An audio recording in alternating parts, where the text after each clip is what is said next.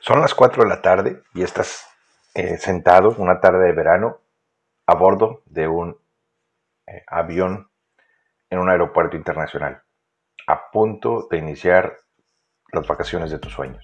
Estás rodeado de tu familia, sientes el calor del sol en tu piel, sientes la alegría de todos alrededor de ti y de pronto hay una pequeña sensación como de un presentimiento, como que algo va a suceder empiezas a pensar y empiezas a tratar de encontrarle solución, a tratar de identificar qué es ese presentimiento. ¿Será que no echaste llave a, tu departamento, a tu casa? ¿Será que no activaste la alarma del coche? ¿Traes tus cargadores? ¿Qué será? ¿Será que el avión se va a caer? ¿Será que pasaremos por una tragedia durante estas vacaciones? Tal vez no debería ir en estas vacaciones. ¿Qué será? ¿Qué, será esa sensación que siento de, presentimiento, de premonición?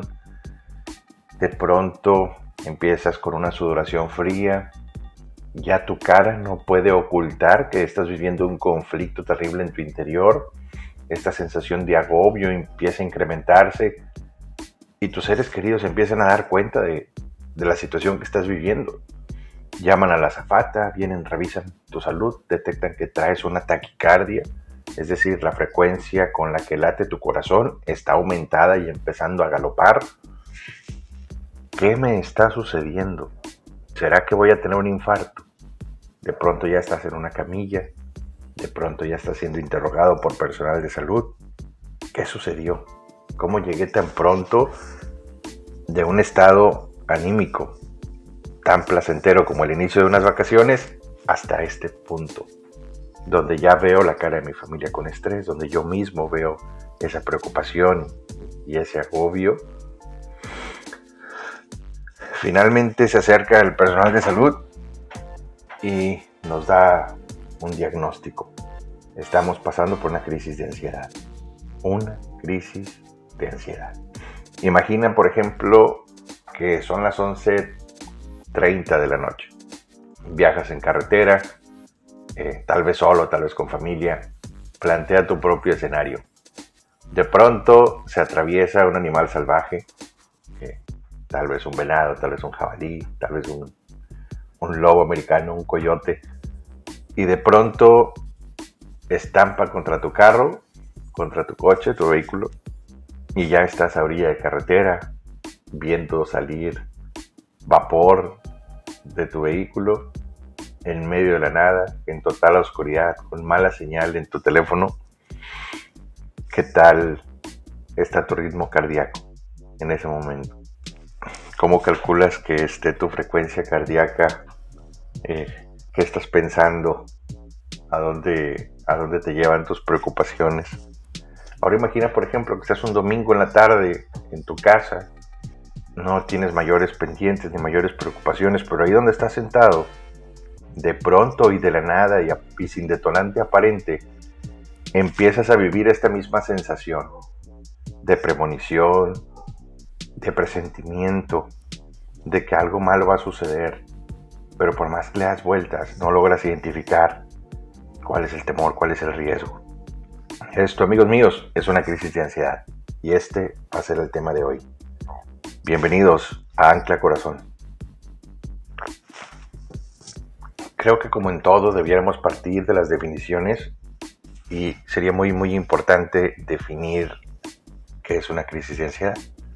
Pues una crisis de ansiedad viene a ser una aparición brusca de un miedo o de un malestar intenso que además aparece acompañado de varios síntomas digamos, frecuencia cardíaca elevada o palpitaciones o, una sensación de ahogo o que nos falte el aire o que no podemos respirar. Algunos pacientes definen una opresión en el pecho, una sensación de que nos estuvieran presionando, no nos dejaran respirar o ampliar plenamente nuestra caja torácica, sentimientos de miedo o pánico. También puede haber sudoración o escalofríos en algunos casos llega hasta los temblores.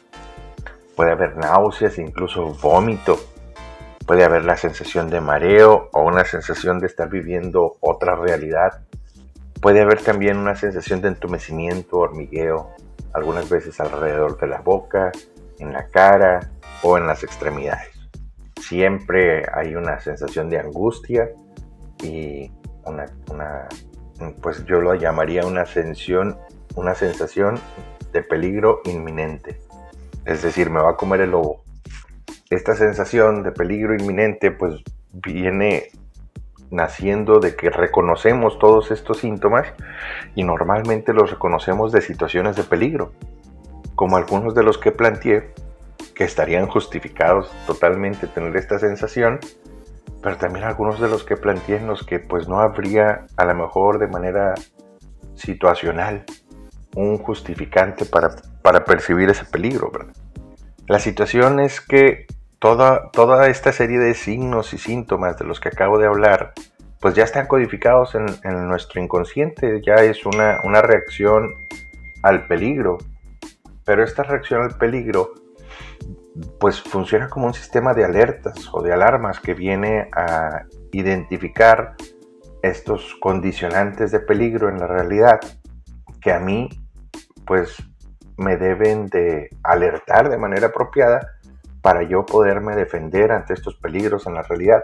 Pero ¿qué tal cuando empezamos a vincular todo este sistema de detección de peligros a realidades alternas? Y por realidades alternas, no me quiero meter en rollos de Marvel y del multiverso, pero por realidades alternas definíamos aquellas cosas que todavía no han sucedido, pero que yo pienso que podrían suceder que estas realidades alternas empiezan a ser simbólicas, no, no reales propiamente, pero mi cuerpo, mi inconsciente más bien no sabe cómo diferenciar entre lo que está sucediendo y no, y mi inconsciente empieza a reaccionar como si en verdad las cosas estuvieran sucediendo.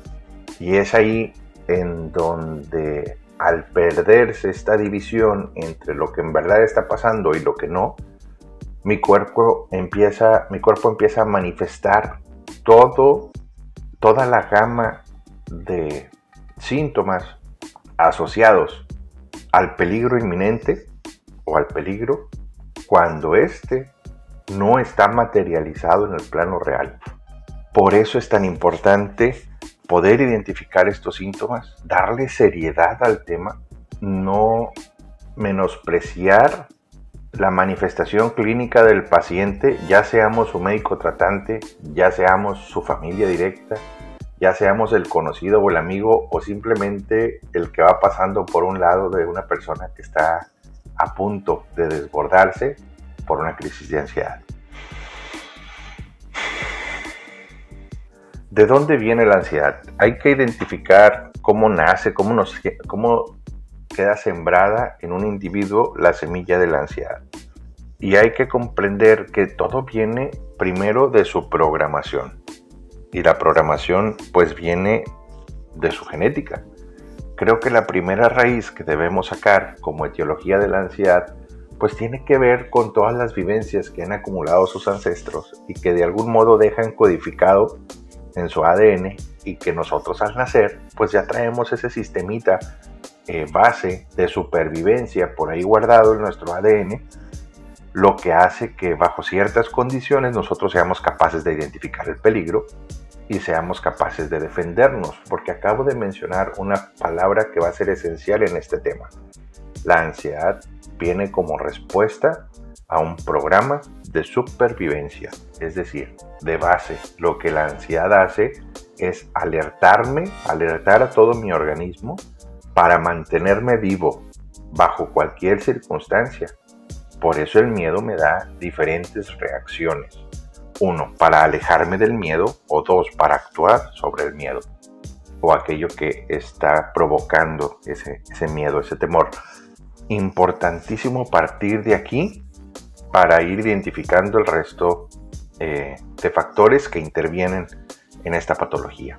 Repitiendo, nuestro nuestro miedo, más bien, nuestra forma de reaccionar ante el miedo está determinada inicialmente por vivencias ancestrales que han estructurado una codificación de manifestaciones fisiológicas, es decir, de cómo mi cuerpo reacciona, también de cómo pienso y también de cómo actúo frente al miedo.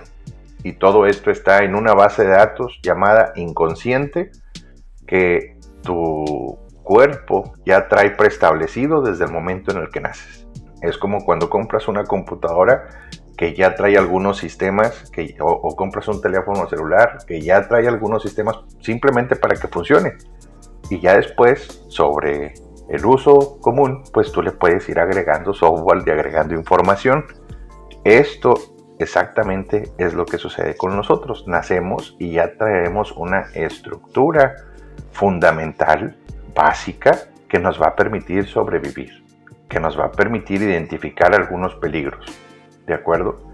Durante, aquí va el siguiente paso, durante el desarrollo temprano, es decir, durante la infancia, incluso podría decir que durante el embarazo, nosotros vamos programando sistemáticamente información en el nuevo individuo que le va a permitir ir identificando mm, riesgos y peligros.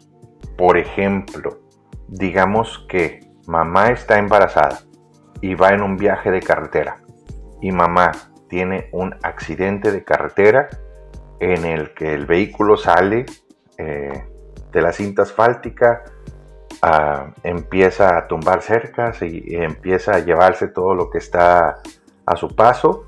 Imagínense la angustia de mamá en ese momento pensando que no solamente su vida está en peligro, sino la vida del bebé que lleva dentro. El cómo mamá reaccione ante esta situación adversa va a determinar en gran medida cómo el individuo que lleva dentro de ella va a reaccionar ante esta situación adversa. ¿Por qué? Porque en el momento de peligro, mamá despierta toda esta cadena de alerta, eh, de supervivencia, que incluye muchas funciones hormonales. Nosotros liberamos adrenalina, liberamos cortisol cuando hay una situación de peligro y estas mismas sustancias tienen que tener contacto con, con la membrana placentaria y de algún modo estimular también en el bebé. Entonces imagínate que eres un bebé que estás en el vientre materno y que empiezas a recibir todas estas señales químicas que alteran tu fisiología y que realmente no sabes por qué. Este bebé que está en el vientre materno va a empezar a identificar factores. ¿Qué factores van a ser? Pues sería incierto, pero finalmente ya recibió, todavía no nace, y ya recibió las primeras señales de peligro. Y es allá a donde quiero llegar. Esto es lo que va a ir fundamentando cómo reaccionamos ante el peligro y la adversidad. Supongamos que eh, er-, eres un bebé de un año y medio, dos años, que empieza a caminar, que empieza a relacionarse con su entorno y de pronto ves una, mascota, pues un, perrito eh, a lo mejor de mediana talla, que aparenta ser carismático, de pronto el bebé se acerca y para todos pues es algo así como que una, una situación medio entre peligro y no. El bebé se acerca y de pronto le jala los bigotes al perrito, porque es un bebé, porque está explorando, porque no sabe. Pero el perrito pues reacciona de una manera defensiva, ladra, tal vez da una, una pequeña mordida de aviso, no, no de daño, pero en ese momento la reacción del, animal provoca en el niño una respuesta. Y la respuesta es que todo este sistema que tenemos ya programado de reacción ante el peligro despierta y deja ir un terrible torrente de sustancias a nuestra, a nuestra sangre que despierta todos estos factores de ansiedad y la primera reacción tal vez en el bebé va a ser la de, la de llorar, pero si tú tocas su corazón en ese momento vas a notar que trae un galope que está, pero que si latiendo con toda esa frecuencia, con toda esa fuerza, y vas a sentir su miedo y vas a darte cuenta que está miedo. Entonces ya tenemos ahí otro condicionante. Conforme vamos creciendo, vamos recibiendo nuevas actualizaciones.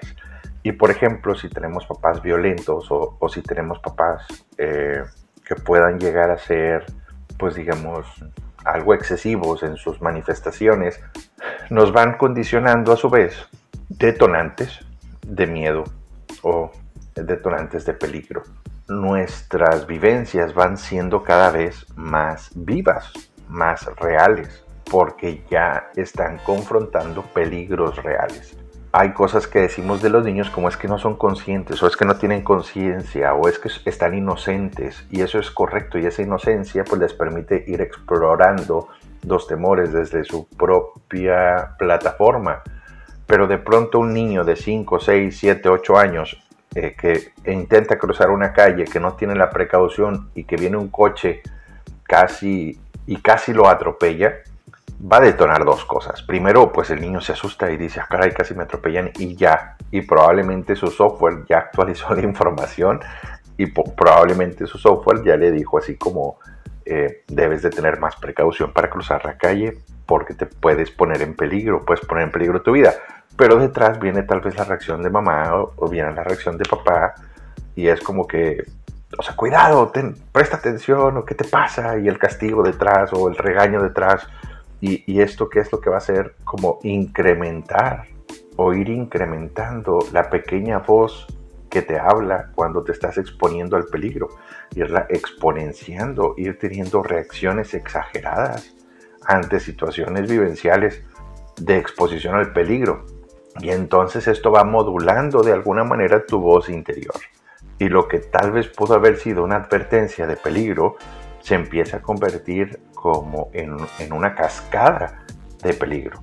Conforme va avanzando nuestra vida, estoy seguro que nos va a ir mandando oportunidades de exponernos cada vez más y con mayor intensidad a situaciones peligrosas. Ya empezamos a tener nuestros propios accidentes, ya empezamos a tener nuestros propios conflictos, ya empezamos a sociabilizar y confrontar a, otras personas, lo cual también detona situaciones de peligro.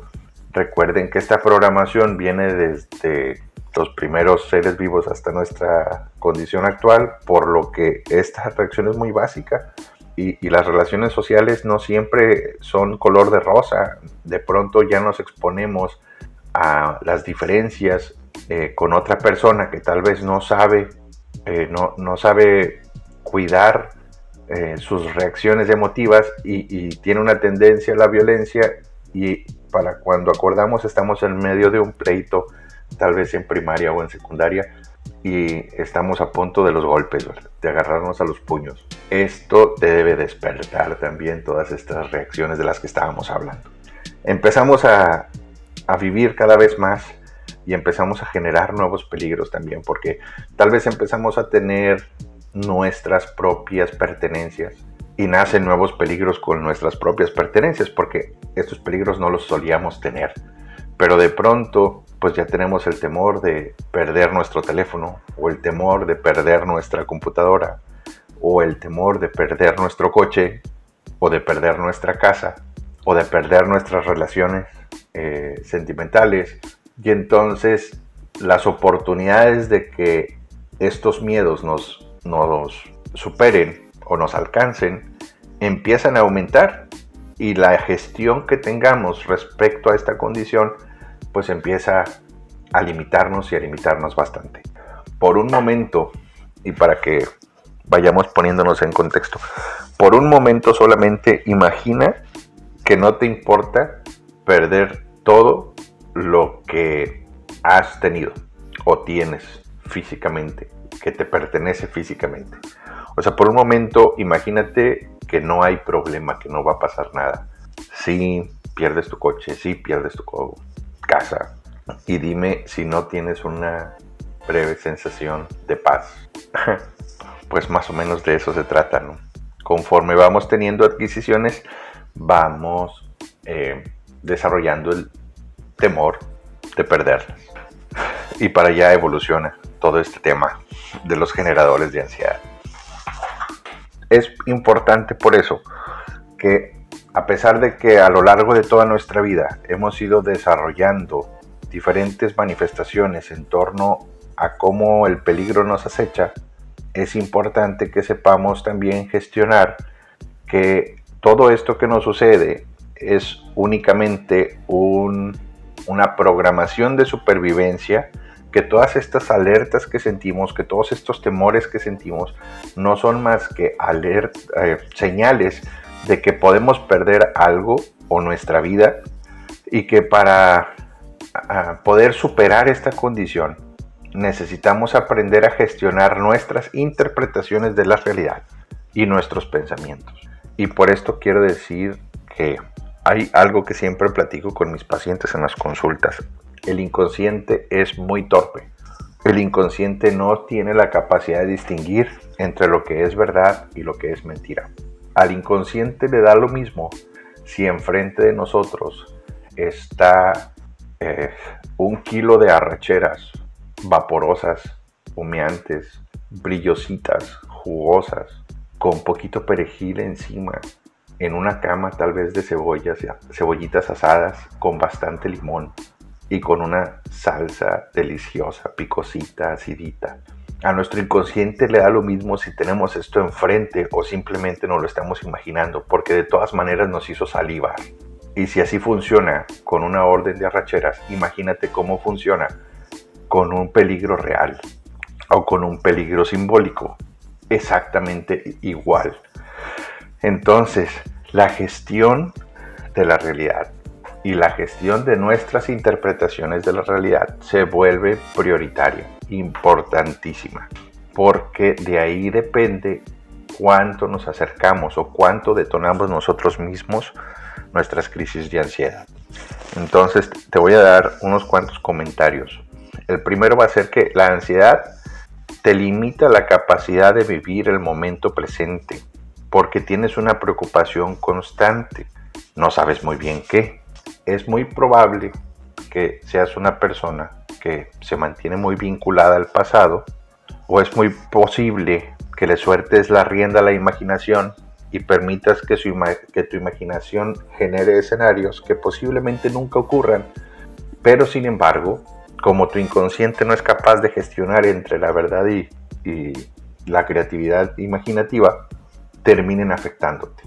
Yo creo que ejemplos para identificar eh, si tú eres una persona así podría ser eh, muy sencillo. Si, ya eres papá o mamá y eres el tipo de persona que se imagine posibles escenarios con sus hijos, pongámosle, eh, tu hijo sale a divertirse el viernes por la noche, te manda su ubicación, te dicen dónde va a estar y bendita tecnología que te permite saber dónde va a estar porque eso me hace pensar que nuestros papás eran de acero, o sea, nuestros papás eran verdaderos superhéroes y, con estos comentarios ya empiezo a sonar de mayor edad de la que realmente soy tal vez.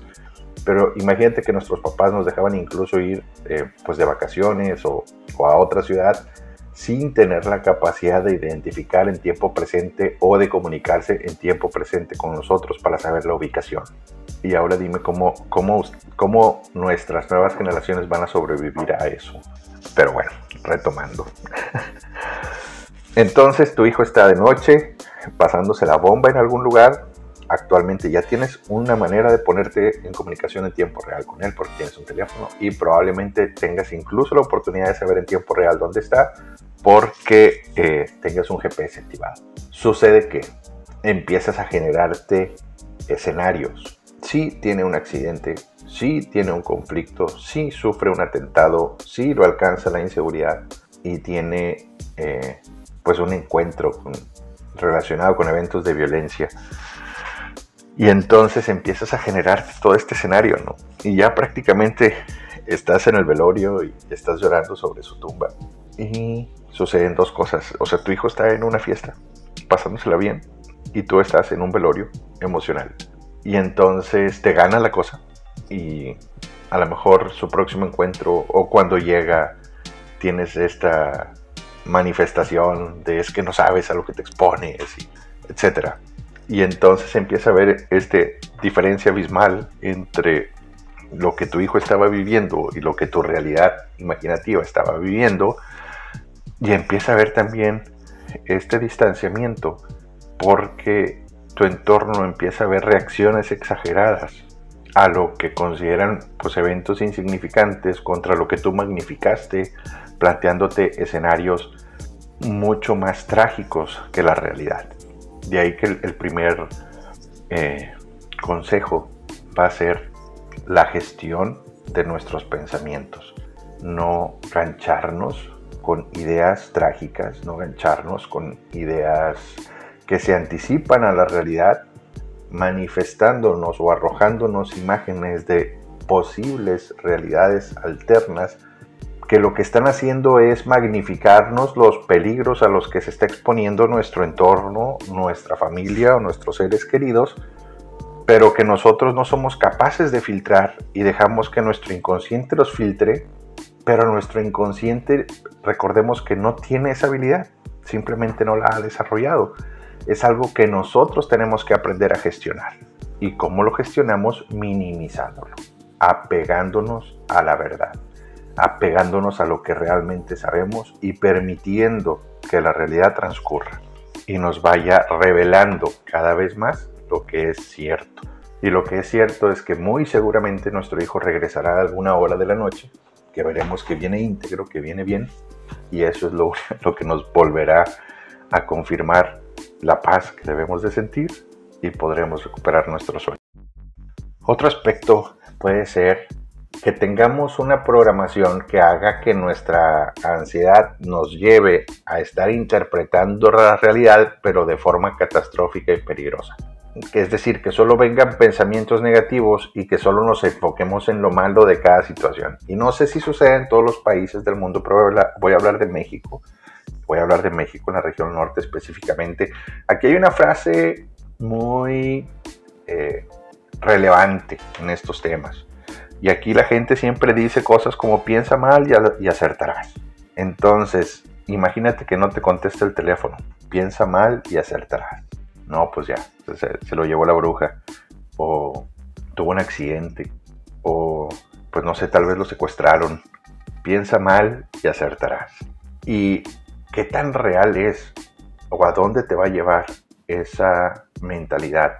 Es decir, si no tienes un escenario real aún, ¿por qué permites que ese escenario ficticio afecte tus emociones? Vuelve a la realidad, vuelve a lo que es tangible, parte de lo que sabes, parte de lo que estás seguro, parte de la certeza y no permitas que realidades alternas o catastróficas afecten tus emociones y terminen afectando tu salud. Piensa que la, que la ansiedad que, que estás sintiendo te impide responder a las necesidades importantes de tu ser.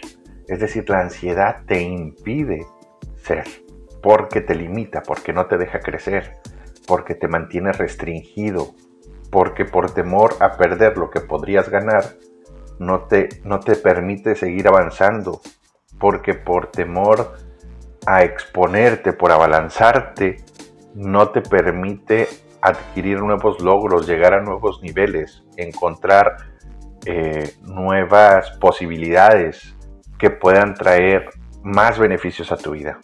Entonces, ¿cómo, cómo salimos de este, de este hoyo? ¿Cómo, ¿Cómo salimos de esta habitación de ansiedad y de miedo? Creo que lo principal va a ser enfocarnos, primero que todo y antes que nada, en el, en el preciso momento en el que estamos, en el presente y la mejor manera de empezar a enfocarnos en el presente cuando tengamos una situación así o cuando nos cuando llega a nuestro ser la sensación de que estamos en peligro, lo primero que debemos hacer será traer todos nuestros pensamientos a este instante y empezar a reconocer lo que está sucediendo en nuestro cuerpo primero. Recuperar una respiración lenta y profunda y hacer consciente nuestra respiración porque probablemente la sensación de peligro nos haga respirar un poco más agitados. Entonces, lo primero será venir al hoy, respirar de manera lenta y profunda y conforme cada respiración ir recuperando la sensación de mis límites en este momento. Y mis límites en este momento son mi piel. Lo que delimita a un organismo es su piel. Por lo tanto, empiezo a sentirme de pies a cabeza, pasando por nuestras piernas, pasando por nuestra cadera, por los órganos que tenemos en nuestra cadera dentro, nuestro abdomen, nuestros pulmones, nuestro corazón, nuestros brazos, nuestros deditos, nuestra garganta, nuestro cuello, nuestro cerebro, nuestro cráneo, nuestras orejas, luego todos esos sensores que tenemos en, torno a nuestra cabeza, ¿qué estamos oliendo en ese momento? ¿Qué haya? ¿Qué huele? ¿Qué sabe? ¿Qué sabor tenemos en nuestra boca? ¿Está frío o está caliente? ¿Qué estamos escuchando? Hay aves, hay perros ladrando. Y luego empezar a escuchar nuestros pensamientos. ¿Por qué estamos así? ¿Qué nos puso en esta posición? ¿Qué nos despertó toda esta sensación de peligro? Y creo que de esa manera partimos de un centro que nos va a permitir explorar que hay alrededor que en realidad nos está poniendo en peligro. Y lo primero que habrá que hacer es identificar si el peligro es real o el peligro es simbólico o imaginario. Y si el peligro es real, reaccionar ante ese peligro. Es decir, tuviste un accidente en medio de la carretera a medianoche bueno, tienes un peligro real y el peligro es que pues necesitas ayuda, necesitas ayuda de un mecánico, necesitas asistencia vial y empezar a actuar a partir de ahí.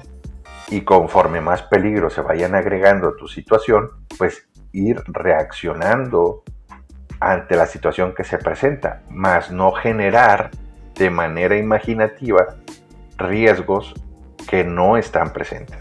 Confiemos siempre en que estamos listos para combatir la adversidad. Confiemos siempre en que el humano es social. Confiemos siempre en que la mayoría de las veces al, al humano le gusta ayudar a otro humano y que a veces Dios nos manda oportunidades para hacer nuevas amistades.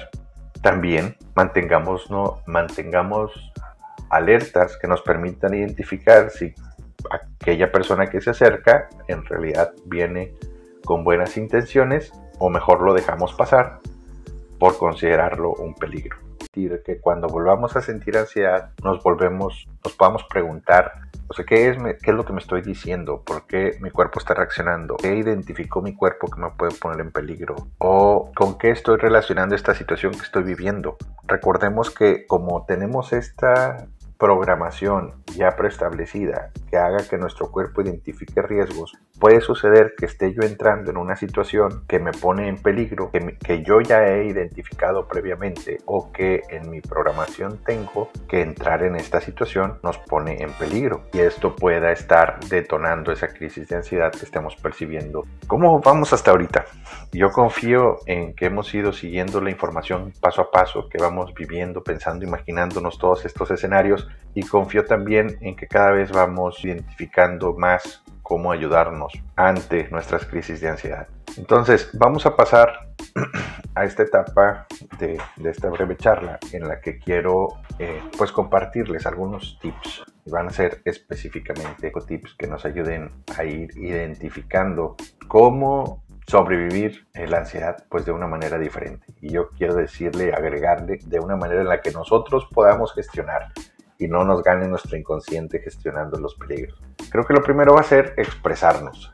Sabes que muchas veces guardamos en nuestro interior, en nuestras emociones, momentos, situaciones, vivencias que nos pusieron en peligro y que nunca lo hemos exteriorizado, nunca lo hemos manifestado. Y aquí vamos a ponernos un poquito peliagudos con el tema.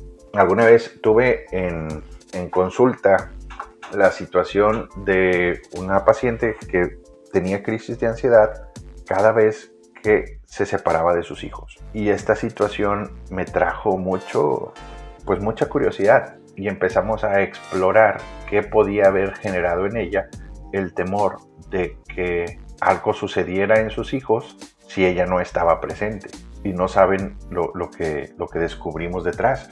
Y lo que descubrimos detrás, pues es que durante su infancia esta persona había sufrido de un abuso y eso es lo que tenía condicionado el tema de que si ella se separaba de sus hijos, sus hijos eh, le, daba una crisis de ansiedad porque asumía que sus hijos estaban en riesgo o en peligro.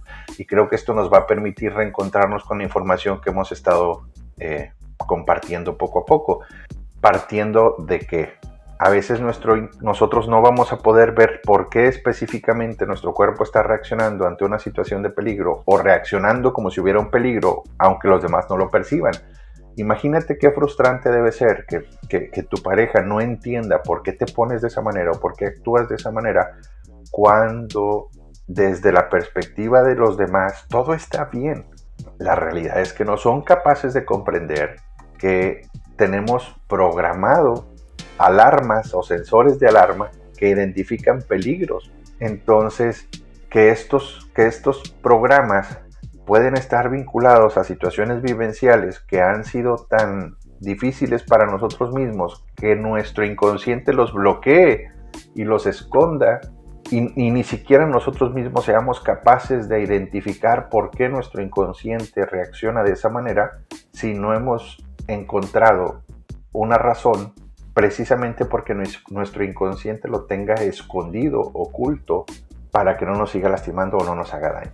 Fue pues a través de, un esfuerzo sumado de atención psicológica, de, seguimiento y acompañamiento durante su proceso de enfermedad que pudimos llegar a, esta condición. Finalmente nuestra paciente logró revelar de su pasado un abuso y este abuso precisamente es lo que condicionaba la sensación de peligro inminente cada vez que se separaba de sus hijos. O sea, imagínense no poder disfrutar a lo mejor de una velada romántica con la pareja precisamente porque la crisis de ansiedad se hacía presente y no nos revelaba nada más. Entonces, creo que de aquí encontraremos que si tú eres una persona que sufre de crisis de ansiedad, va a ser muy importante que tengas una asesoría o un acompañamiento que te permita ir identificando cuál fue la raíz de la programación de ese peligro que tú estás percibiendo y lo puedas expresar. Imagínate el cambio que hubo en la vida de esta paciente cuando una vez que logró expresar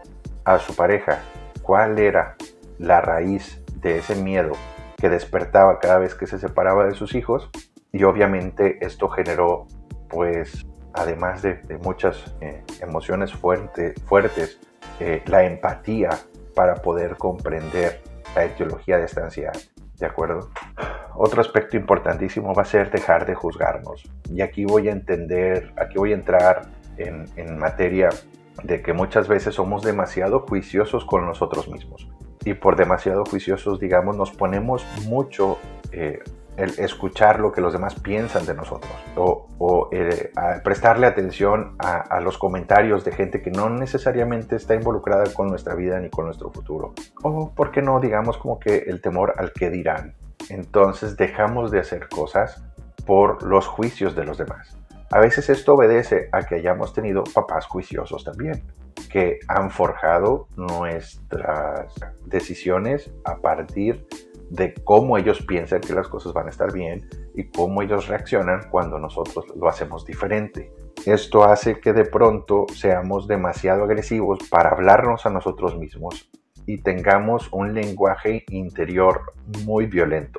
Y esta violencia ante nosotros mismos hace que pues terminemos por menospreciarnos, por eh, tener una falta de reconocimiento ante nuestras habilidades o nuestras capacidades y empecemos a sentirnos eh, como si estuviéramos bajo la lupa todo el tiempo. Y esto es un terrible generador de ansiedad ejemplos de esto es como eh, el estrés laboral, incluso uno de los principales detonantes de burnout es no necesariamente tienes un jefe que te persigue, pero tú te persigues a ti mismo y te persigues con mayor agresividad que tu propio jefe.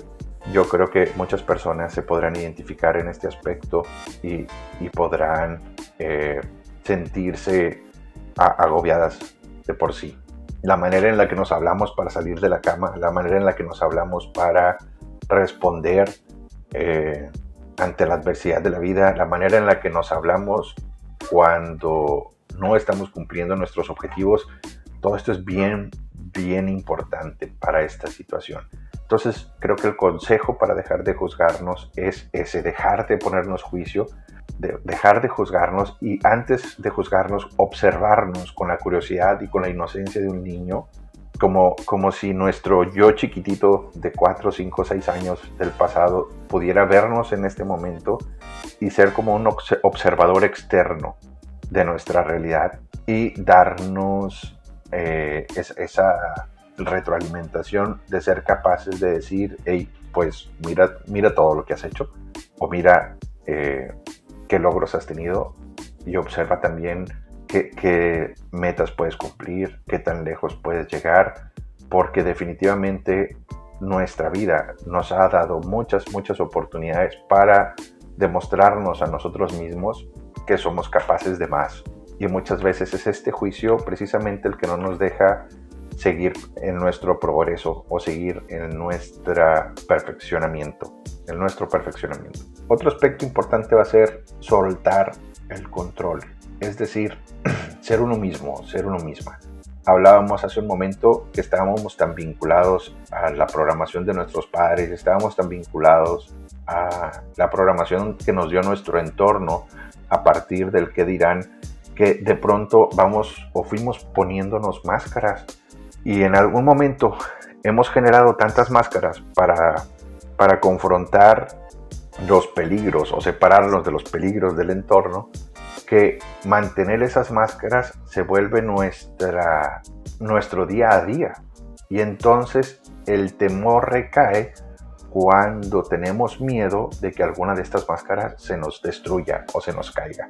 Es decir, de pronto con nuestra pareja, o de pronto en nuestro trabajo, o de pronto con nuestros amigos o con nuestras amigas, podamos tener esta careta o esta faceta de que yo, yo siempre ayudo, yo siempre soy, yo siempre apoyo, yo siempre te doy la mano, yo siempre te defiendo, yo, pero en algún momento no soy yo, es, es el, el yo que necesita de, satisfacer a todas estas personas, el que está actuando y de pronto cuando ya no quiero o simplemente cuando no puedo porque se me rebasó la situación, el temor de que esta faceta se pierda, el temor de que, híjole, es que ya no me van a aceptar porque ya no pude seguir colaborando o porque ya no pude seguirme sacrificando, me genera tanta ansiedad y hace que yo me sienta en peligro, porque lo que está en realidad en peligro es que conozcan que mi verdadero yo tal vez no es tan sacrificado, o tal vez mi verdadero yo no, no, es, no es esa cara que les he estado poniendo.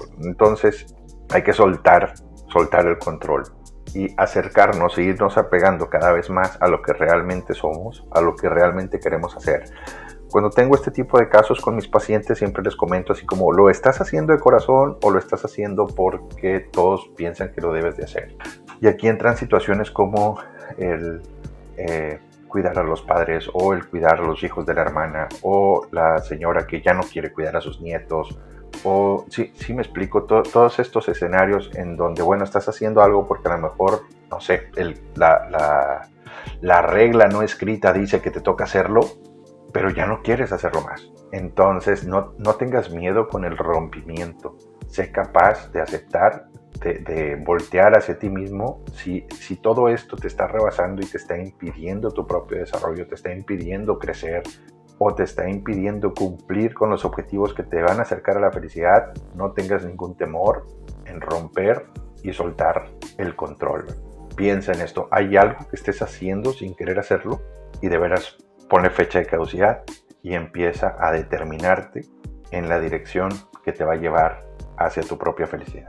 Otro factor importantísimo, y ojo, para los que vieron, o, más bien para los que han escuchado los podcasts anteriores, este está hiper relacionado con la hipertensión arterial. Pasar a la acción. Es decir, muchos de nuestros generadores de ansiedad giran en torno a que tenemos objetivos que no hemos cumplido o giran en torno a que estamos eh, en una etapa de nuestra vida en la que hemos planeado, hemos hecho mucho mucha creatividad eh, enfocada en una dirección, pero no lo hemos materializado. Tenemos un objetivo, un proyecto inconcluso que no hemos podido materializar. Ojo, hay otro paréntesis aquí importantísimo. Imagina que llegas a un lugar o a una hora determinada o en una situación determinada y de la nada se viene esta sensación de peligro inminente. Tenemos que hacer un alto y preguntarnos, a ver, ¿qué estamos viviendo? Por qué estamos viviendo esto, de, qué manera y sobre todo, qué podemos cambiar de esto que estamos viviendo. Porque lo que vamos a poder encontrar tal vez es que, por ejemplo, ya, yo a lo mejor cosas que nos pasan a nosotros o a cualquiera, es la ansiedad de los lunes, ¿no? Entonces, como es lunes y tengo que ir a la escuela mañana, y entonces desde el domingo empiezo a generar ansiedad. Luego soy un adulto que es lunes y eh, el domingo empiezo a generar mi ansiedad porque ya el lunes voy a ir a trabajar. Eh, el confrontarnos ante el reto del trabajo o ante el reto de la escuela y tener esta ansiedad cada lunes, a, lo mejor lo que está sucediendo de fondo es que hay cosas que no estamos haciendo que sabemos que debemos hacer. Y esta confrontación pues viene únicamente a echarnos en cara todo lo que tenemos pendiente.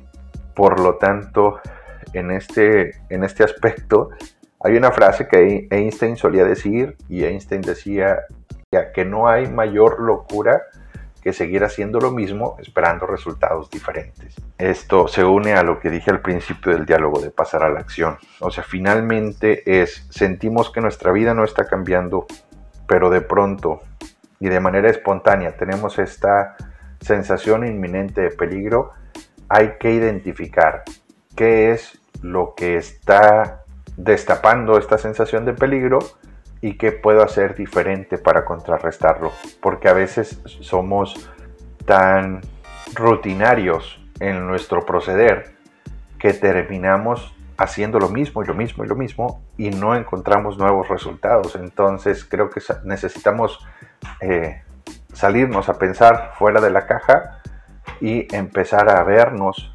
eh, como si estuviéramos sentados en una butaca proyectando nuestra vida en el cine y tener la capacidad de decir, ¿sabes qué? Creo que esto es lo que tenemos que modificar. Creo que aquí este detalle lo tenemos que corregir. Creo que es aquí en donde tenemos que modificar eh, nuestro proceder, nuestra acción, o simplemente aquí es donde tenemos que ejecutar y pasar a la acción.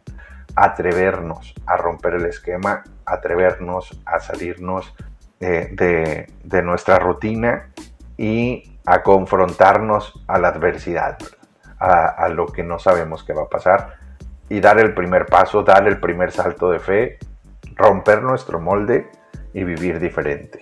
Debemos de ser conscientes que ante situaciones de ansiedad, lo que podemos interpretar de nuestro organismo es que somos nosotros mismos gritándonos porque hagamos un cambio, porque hagamos las cosas de manera distinta. Definitivamente pasar a la acción. Entonces, en resumen, ¿cómo superamos una crisis de ansiedad? Punto número uno, observa tus propios pensamientos, ¿de acuerdo? Identifica qué estás pensando, identifica cómo lo estás pensando y pregúntate, ¿qué es lo que me estoy diciendo? ¿Con qué estoy relacionando esta situación que estoy viviendo? ¿Qué ya tengo programado aquí que eh, puedo superar o puedo vivir de manera distinta? Exprésate. Recuerda que es bien importante identificar cuáles son tus eh, detonantes del temor y recuerda que detrás de esos detonantes del temor muy probablemente tengas una situación vivencial o un trauma que te ha marcado y por eso reaccionas de esa manera ante, ante la adversidad.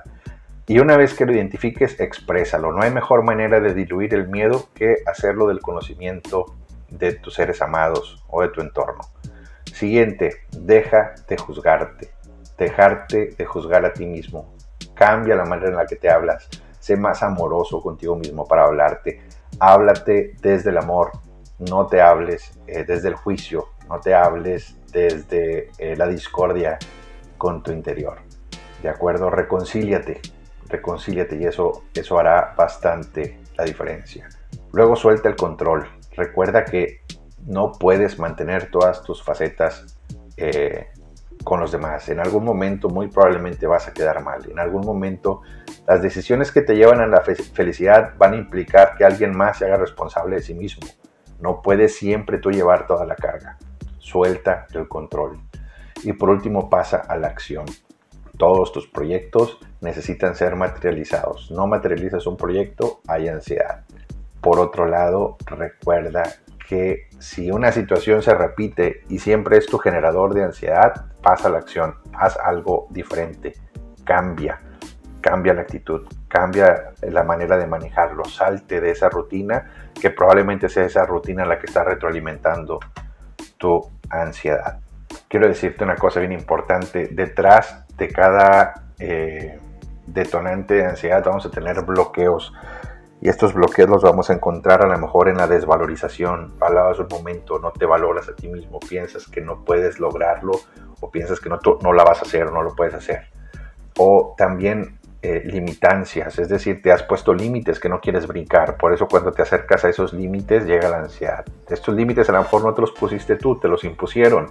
Con mayor libertad, bríncalos, no te pertenecen. Arriesgate.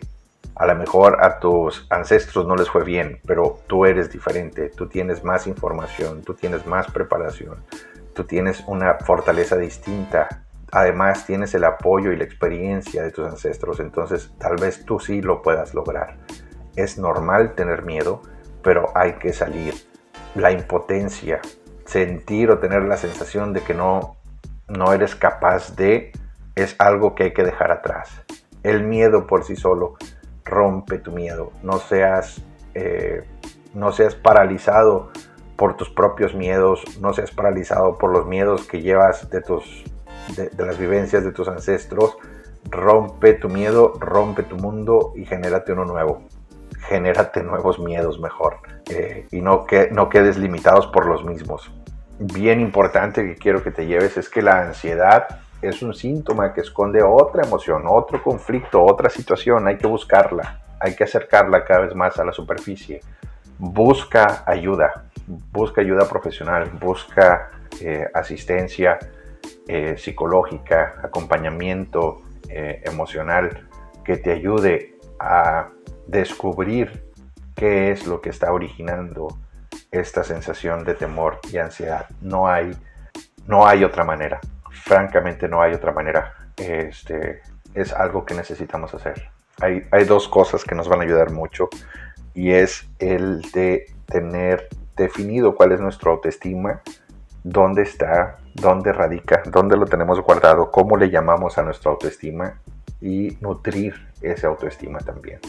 Y un secreto para lograrlo va a ser esa introspección. Lo planteé en alguno de los puntos que era observarnos a nosotros mismos con inocencia, un ejercicio interesante sería jalar a nuestro niño de 5 o 6 años y presentarle a nuestro adulto actual y permitir que ese niño nos hable y nos diga cómo, cómo, cómo nos ve y qué debemos corregir.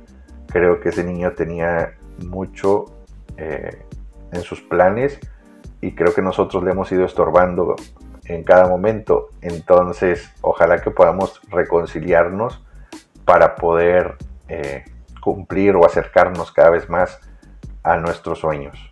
Hay que ser honestos con nosotros mismos.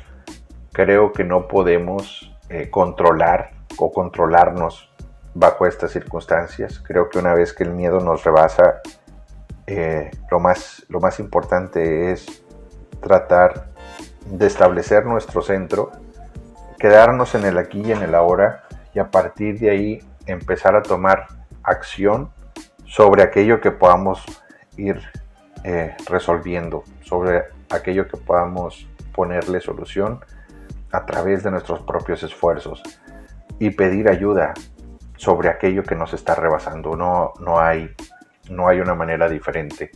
Creo que esta situación de la ansiedad es algo que cada vez se acerca más a nosotros, que cada vez nos acecha y que debemos ser conscientes de ello, capaces de resolverlo, capaces de reconocerlo como algo real y darnos la oportunidad de identificar la raíz del problema.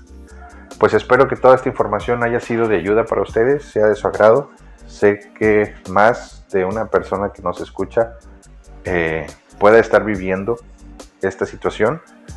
Eh, siempre me, voy a quedar a, sus órdenes con toda la disponibilidad para, para ayudar, para asistir, para acompañar.